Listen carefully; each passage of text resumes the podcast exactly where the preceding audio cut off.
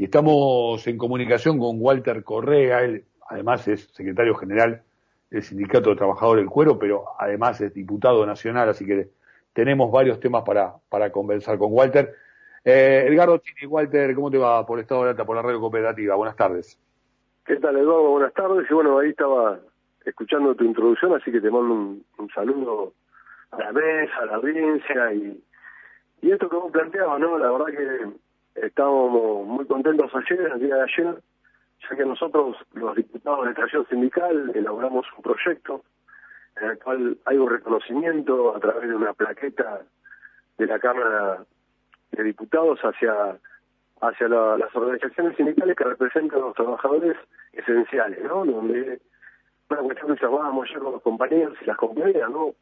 Esto que cuando vos te referís a la pandemia, eh, el rol central de, de los en la, en la defensa, digamos, de, la salud de nuestro pueblo. Nosotros, generacionalmente, nos metieron en la cabeza que, que cuando haya una un cataclismo, una crisis mundial, siempre van a venir los superhéroes, los superejércitos a defendernos. Y acá ocurrió todo lo contrario, o sea, acá son los laburantes los que eh, lo que dieron un fuerte un, fuerte abrazo solidario y de compromiso a todo nuestro pueblo. Y también lamentamos que, muchos trabajadores y trabajadoras esenciales, puntualmente los compañeros y la compañía de la salud, hayan dejado su vida ¿no? en el hecho de, luchar en contra de la pandemia y defender la salud nuestro pueblo. Así que la verdad que eh, eh, está muy bueno que entre laburantes nos tengamos ese, ese, ese abrazo de reconocimiento a, a toda una clase trabajadora que hasta el día de hoy está demostrando que con sacrificio, con mucho compromiso, eh, atiende la salud de nuestro pueblo. Sí, eh, la verdad que eh, si, si, algo debería empezar a, dejarnos como, como positivo, aunque cuesta decirlo de esta manera, el recorrido de enfrentamiento al COVID y, a la pandemia son cuestiones como esta, como la que vos estás con la que vos estás señalando, que, que sí, es verdad, los trabajadores de la salud, los trabajadores de la docencia, los trabajadores del transporte, pero también a todos los trabajadores de las industrias, ¿no? Este, las industrias esenciales, porque además también tenían que estar ir y volver, eh, llegar a sus, a sus hogares, digo, también poniéndole el pecho, y hasta el día de hoy, lo que pasa es que cuando empiece a acercarse la nueva normalidad, que todavía la estamos medio construyendo de qué se va a tratar, bueno, que no se pierda el foco, ¿no? Este, de lo que ha implicado y que nos deje este aprendizaje, ¿no? A valorizar lo que tenemos. Sí, totalmente. Vos fíjate que si nosotros hacemos el ejercicio de ver al, sector privado de la salud, cómo te baja línea, cómo se enoja en los medios, en sus propios medios, ¿no? Se enoja, eh, hace proyecciones de, de, una crisis más profunda, de una menor crisis que tenemos que cuidar. Sin embargo, yo sinceramente no vi eh, una, un sector privado de la salud eh, realizando lo que realizan los sindicatos, ¿no? En el caso nuestro, poner la, el hotel a disposición de la provincia de Buenos Aires, poner nuestras clínicas a disposición de la salud de nuestro pueblo, interactuar con los hospitales, y eso lo, lo hicieron las organizaciones sindicales. Nosotros hemos tenido hasta un centro deportivo, lo hemos dado para para la, situación de, de, de, compañera en situación de violencia. Y esto lo seguimos haciendo. Entonces, hay que empezar a tener una mirada mucho más amplia y mucho más generosa de que nosotros, eh, cuando tenemos que articular desde las organizaciones de la clase trabajadora, lo hacemos, lo hacemos bien, y lo hacemos con compromiso. Y, y, esto está bueno que, nuestros compañeros también se sientan orgullosos y orgullosas de, esta situación, de, de sus propias organizaciones. Y esto es lo que nosotros un poco le queremos eh, dar un cachetazo de, realismo a la oligarquía que siempre bastardea y, y menoscaba la, organización popular, ¿no? Eh, en parte allí hay una cuestión bien de la, de la discusión que se está teniendo en este momento y te llevo eh, al plano también de lo, de lo gremial y de lo político, porque me refiero a, a la apoyatura a este, la inclusión dentro de lo que es la propuesta electoral de Frente de Todos eh, a este, mm, eh, dirigentes sindicales de tracción gremial, como es tu caso también eh, en el Congreso de la Nación, un respaldo al respecto, Pero también, digo, se esperaba más, había una apuesta a que hubiera un acompañamiento más fuerte de los sectores sindicales, los sectores gremiales, a la propuesta electoral del oficialismo, Walter.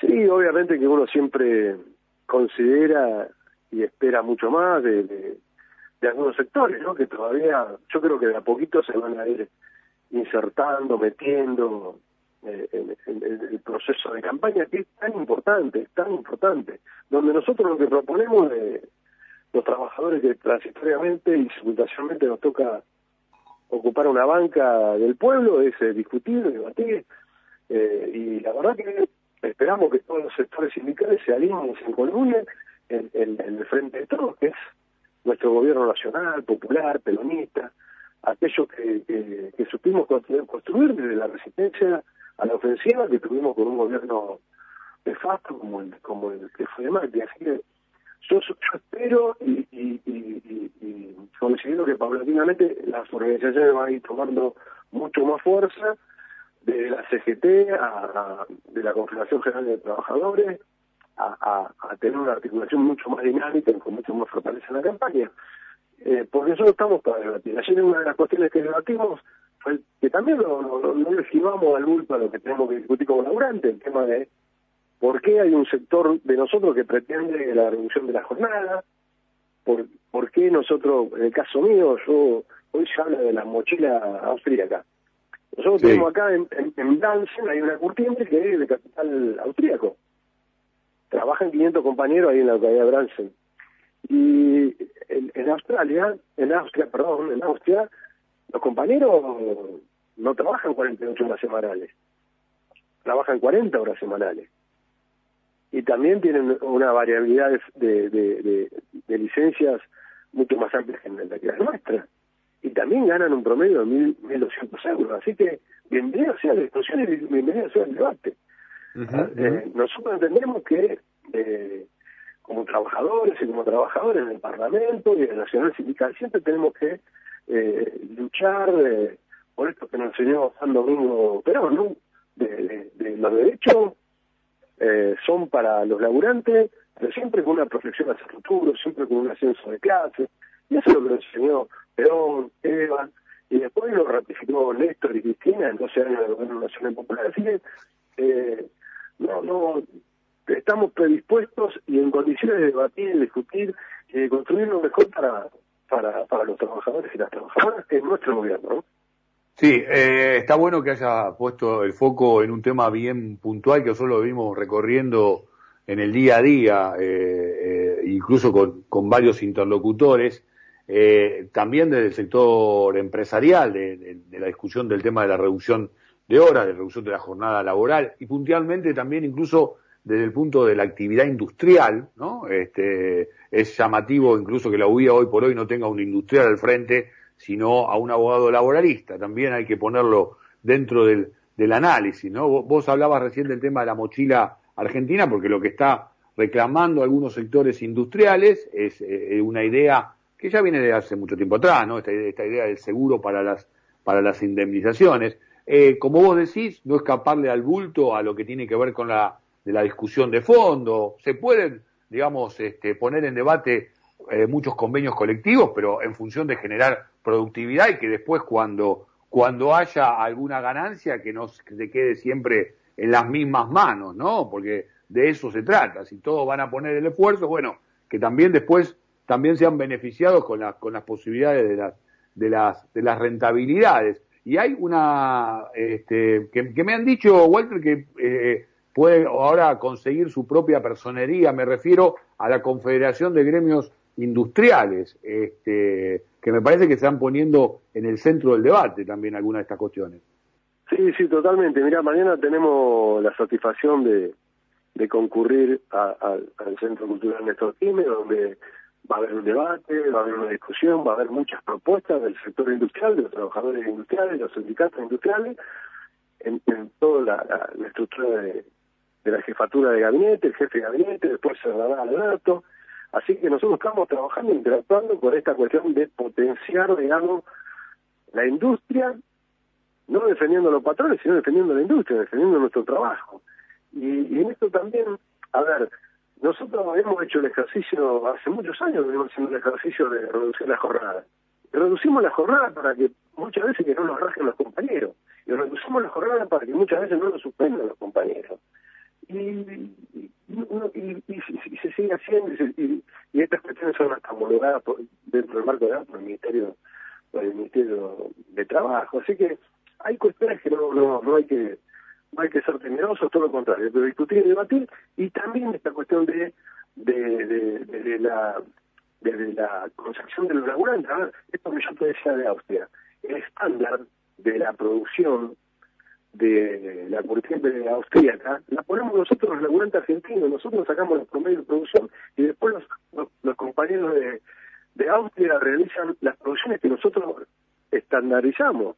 O sea que hay toda una capacidad nuestra para discutir, para debatir. El ejemplo, mira, puntual, el teletrabajo.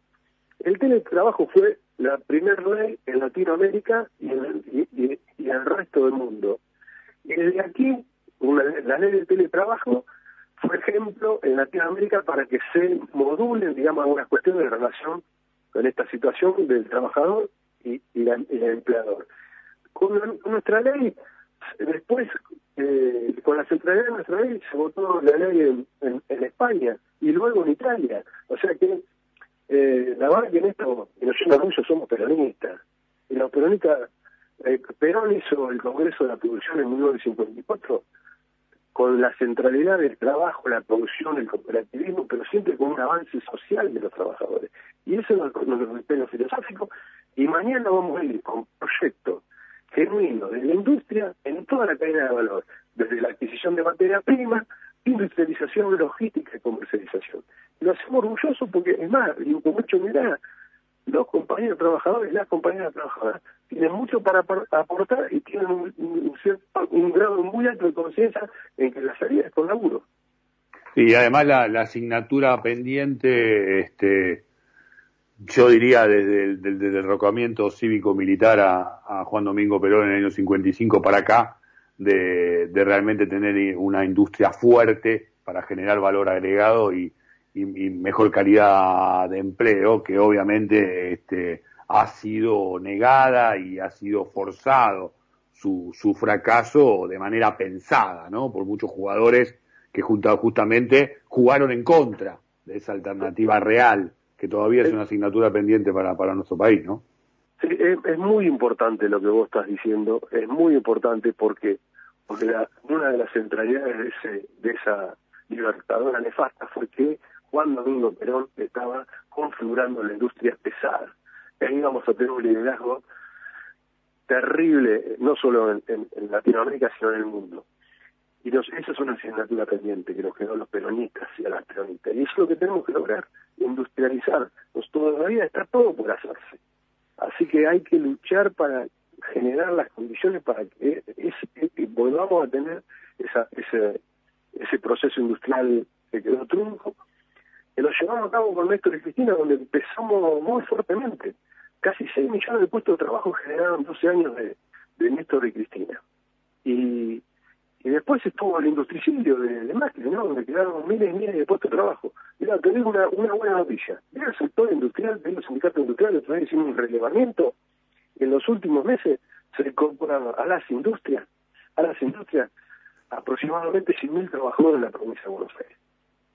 Y no lo dice, no se dice en ningún lado. Pero sí está la realidad. Y eso a nosotros nos tiene que generar el, el, respaldo de los hechos para, para seguir yendo para adelante. A mí me parece central la creación de este cuerpo, de esta confederación de gremios industriales, este, por muchas de las cuestiones que estamos hablando, y si querés, incluso porque se trabaja en foco, porque hay organizaciones que políticamente o gremialmente pueden estar fluctuando en distintas variantes de representatividad eh, sindical y gremial, incluso ahora que está en discusión el tema de la nueva conducción de la CGT, que obviamente se empiezan a acelerar los tiempos al respecto, pero digo, allí en lo, que tiene que ver con la discusión puntualmente, donde se junten los distintos gremios industriales, hay una tarea enorme, una tarea enorme por hacer y la verdad que este, me, parece central esta, esta cuestión que estás planteando. Eh, te hago la última y agradeciéndote todo este tiempo que, que, nos has permitido recorrer esta situación de, del país y puntualmente del laburo. Eh, y es, más para media de chimenterío esta, eh, la última, la del estribo. Eh, a mí me contó un pajarito que el próximo secretario general puede llegar a salir de un gremio industrial, digo, el próximo secretario general de la Confederación General del Trabajo. ¿Hay alguna alternativa de ese tipo, Walter? Mira, yo, más allá del pajarito que te contó, yo quiero darte mi opinión. Yo entiendo que es estratégico que un compañero o una compañera del sector industrial pueda estar eh, incidiendo con políticas claras y concisas de industrialización. Y te digo por qué. Un solo ejemplo, uno de los varios. La tecnología de vanguardia que tiene el campo es de vanguardia en el orden mundial y no genera puestos de trabajo no genera puesto de trabajo. Entonces nosotros lo que tenemos que recurrir a reconfigurar la industria. Hay un, un, plan, el trienal de Juan Domingo Perón, de reconstrucción y liberación nacional, 74-77. Ahí Perón habla de la regionalización de la industria, de la democratización de la producción, del hábitat en cómo se configura en cada región.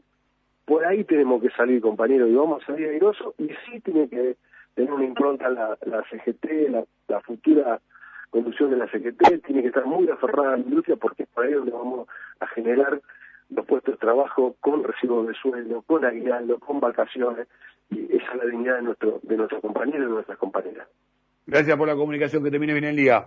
Bueno, yo les agradezco mucho por, por darme la posibilidad de, de plantear lo que uno siente y lo que uno piensa. Muchas gracias y, abrazos a todos y a todas. Muchas gracias. Walter Correa, diputado nacional del Frente de Todos, secretario general de la Federación de Trabajadores de Cuero, pasó por aquí por Estado de Alerta, pasó por aquí por la radio cooperativa.